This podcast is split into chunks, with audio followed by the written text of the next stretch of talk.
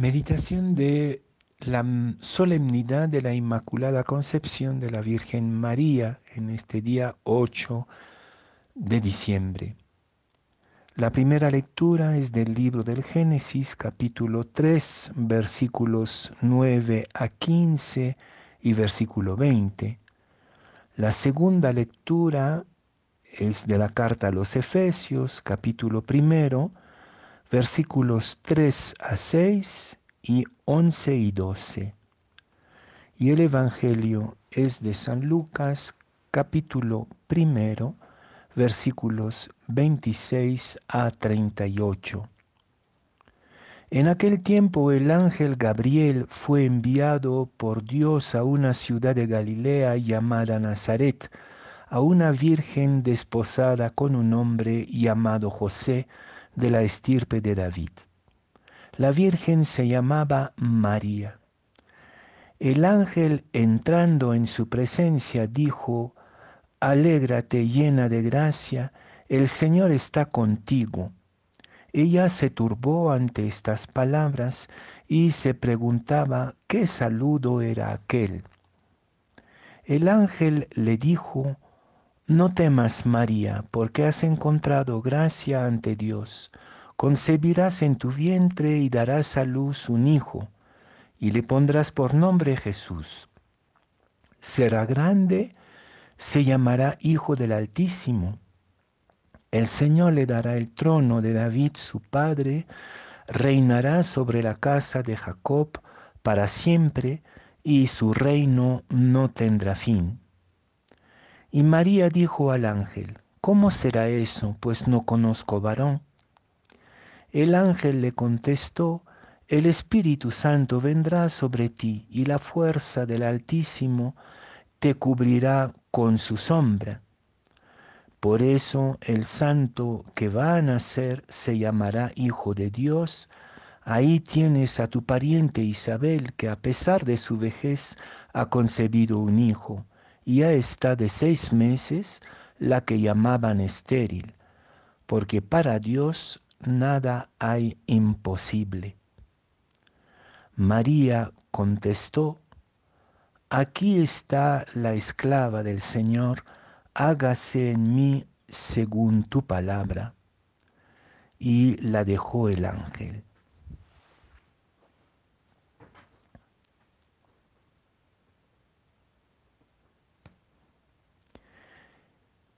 La mujer es el futuro del varón, dice un poeta famoso. Y para entender eso desde la perspectiva de la fe, tendríamos que añadir, y, Cristo inaugura la nueva humanidad.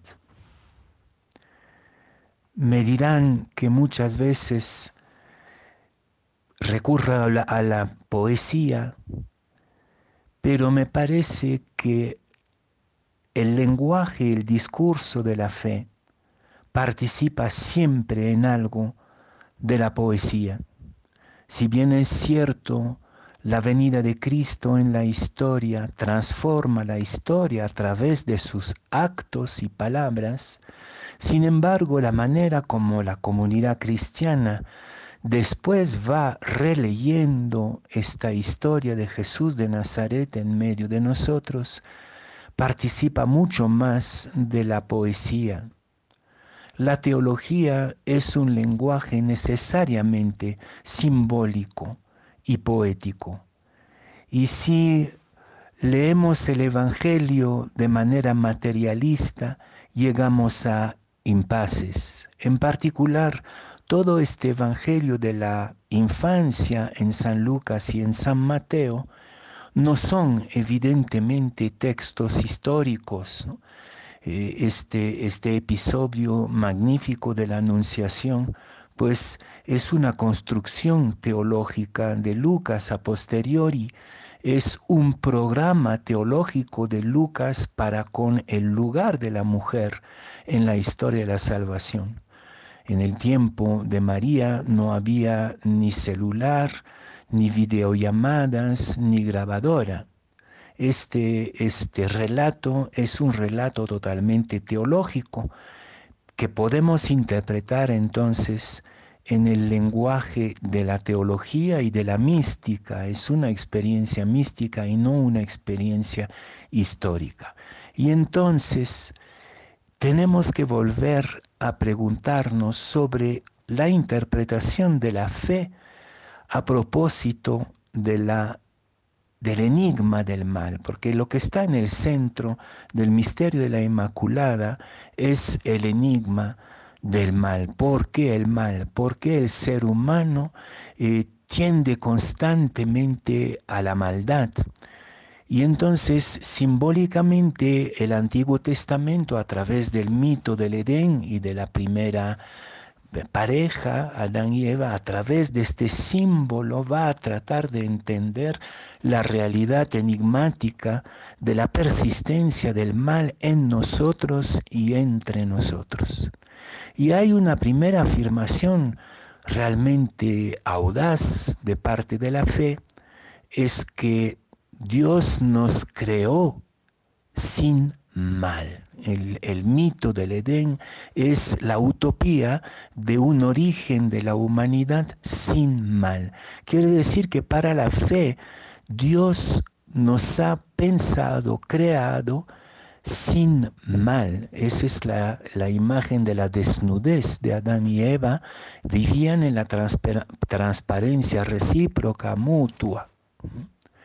Pero, dice el mito, fueron tentados por este famoso árbol del conocimiento del bien y del mal. Y hay que saber que en la simbólica, de nuevo, en el lenguaje simbólico de la Biblia, el conocimiento del bien y del mal es la omnipotencia, ¿no? Es volverse como unos potentados de la creación.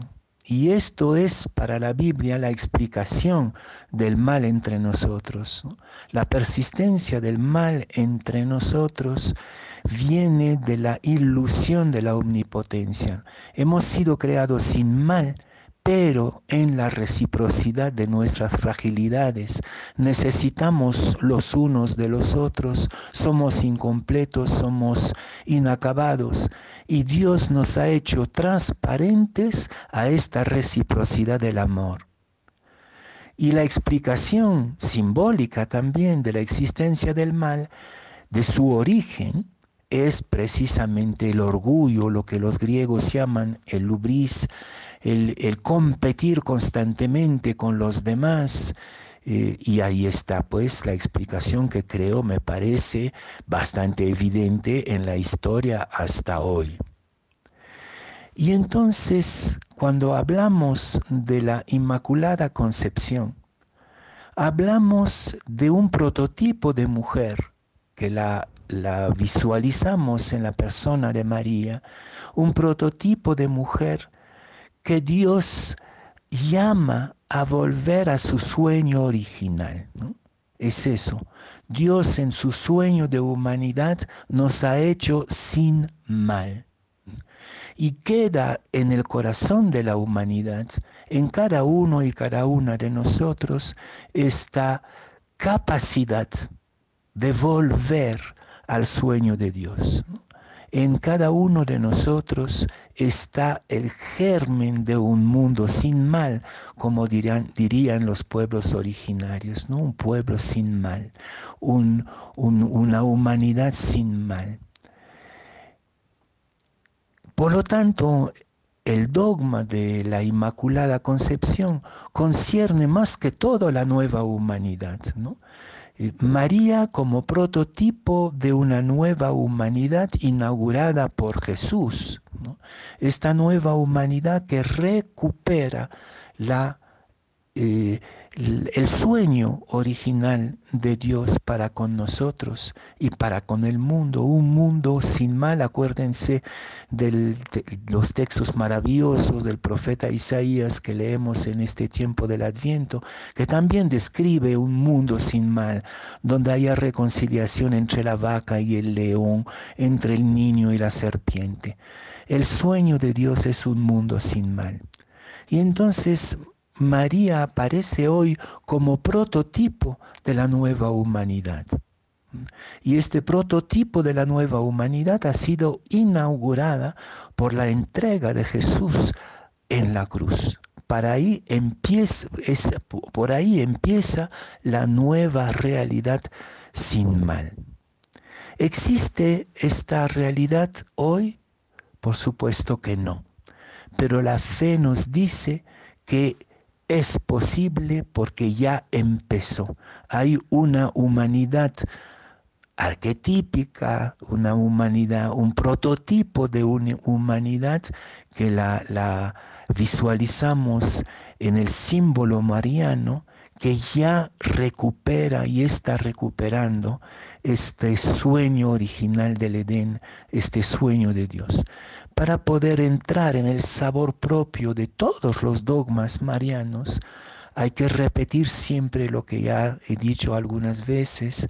No se puede decir nada de María que no sea para la iglesia.